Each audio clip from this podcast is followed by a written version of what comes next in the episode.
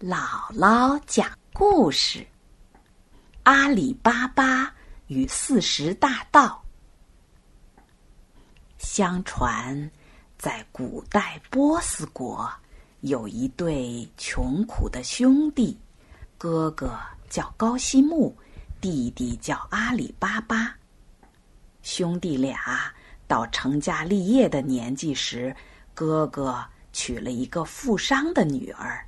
生活一下子富裕起来，弟弟娶的是穷人家的女儿，日子过得很清苦。一天，阿里巴巴正在山上砍柴，忽然看见一群强盗骑着快马过来了。阿里巴巴连忙爬到一棵大树上躲起来。他悄悄数了数，正好。有四十个强盗，强盗们在树下拴好马，取下沉甸甸的口袋，走到一块大石头前。强盗头子喃喃的念道：“芝麻芝麻，开门吧！”他的话音刚落，只听哗啦一声，大石头就像门一样自动打开了。原来。里面有个山洞，门一开，这群强盗马上扛着袋子进去了。过了一会儿，他们空手从洞里出来。强盗头子又念道：“芝麻芝麻，关门吧！”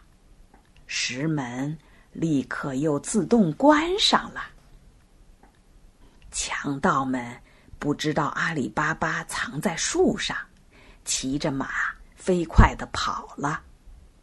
阿里巴巴等他们走远，马上从树上跳下来。他也走到那块大石头跟前，大声叫道：“芝麻芝麻，开门吧！”嘿，还真灵，门开了。阿里巴巴走进去一看，里面全是金银财宝。阿里巴巴惊呆了。他匆忙装了几口袋金币，背出洞来，然后学着强盗的样子说了声：“芝麻芝麻，关门吧！”门就关上了。回到家，阿里巴巴去向哥哥借两米的绳子，想量量到底有多少金币。哥哥不在家，嫂子很奇怪。这个穷光蛋吃了上顿没下顿，借生子干什么呀？这个精明的女人就偷偷在生子的底部涂了一点蜂蜜，再把它借给阿里巴巴。阿里巴巴量过金币后，把生子还给嫂子。嫂子往里一看，呀，底下粘的不是谷子。而是一枚金光闪闪的金币。嫂子等高西木回来以后，赶紧把这个消息告诉他。高西木就跑去问弟弟哪儿来的这么多金币。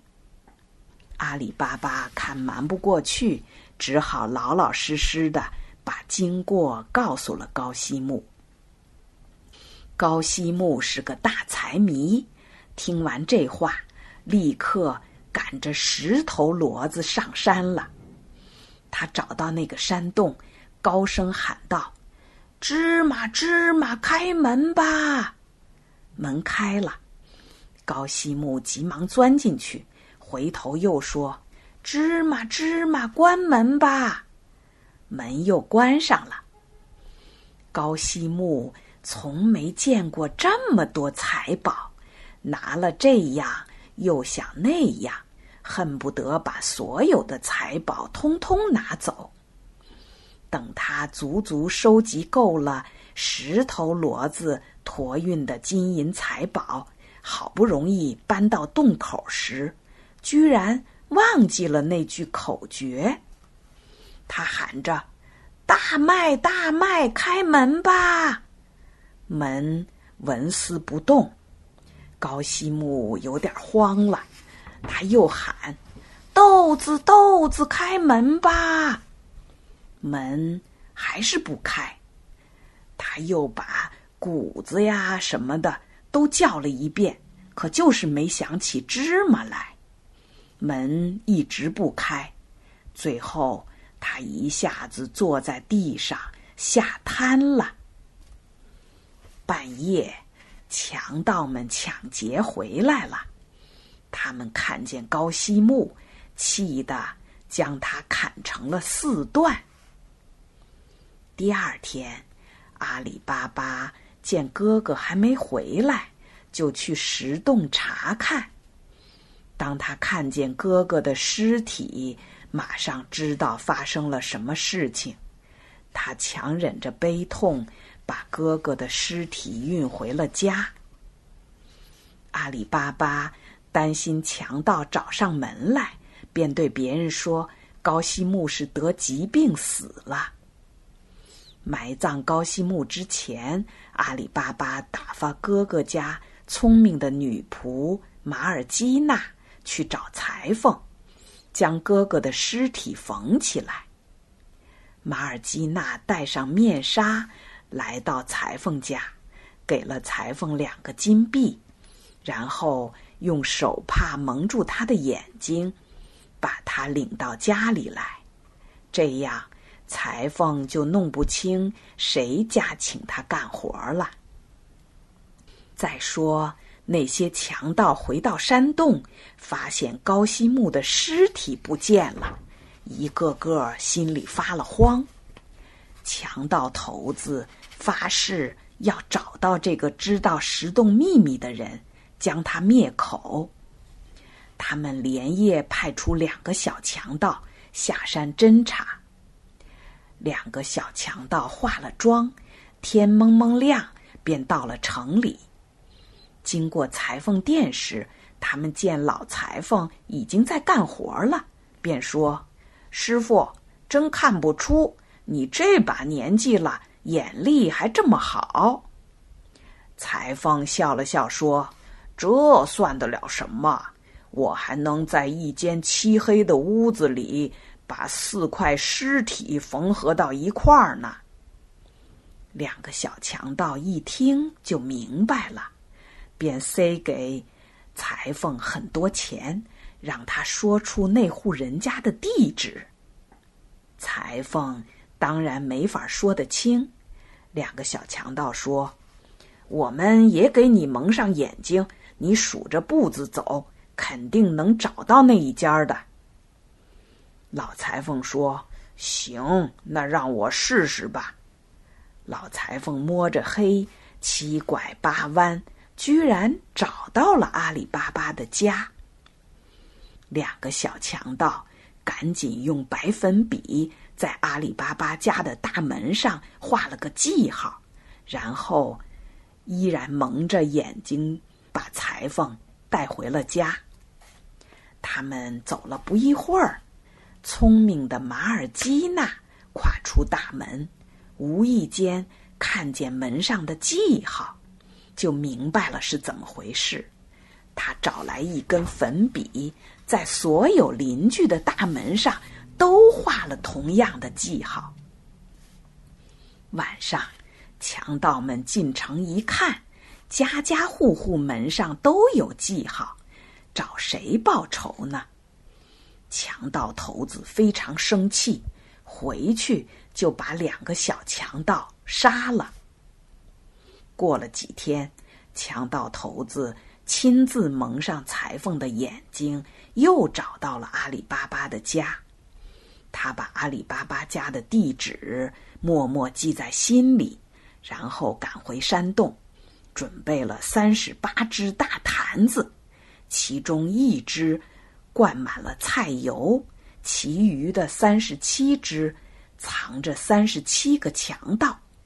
最后。强盗头子说：“到时等我一声令下，你们就动手。”一切安排妥当后，强盗头子用十九头骡子驮着这三十八只坛子，在傍晚时分赶到了阿里巴巴家里。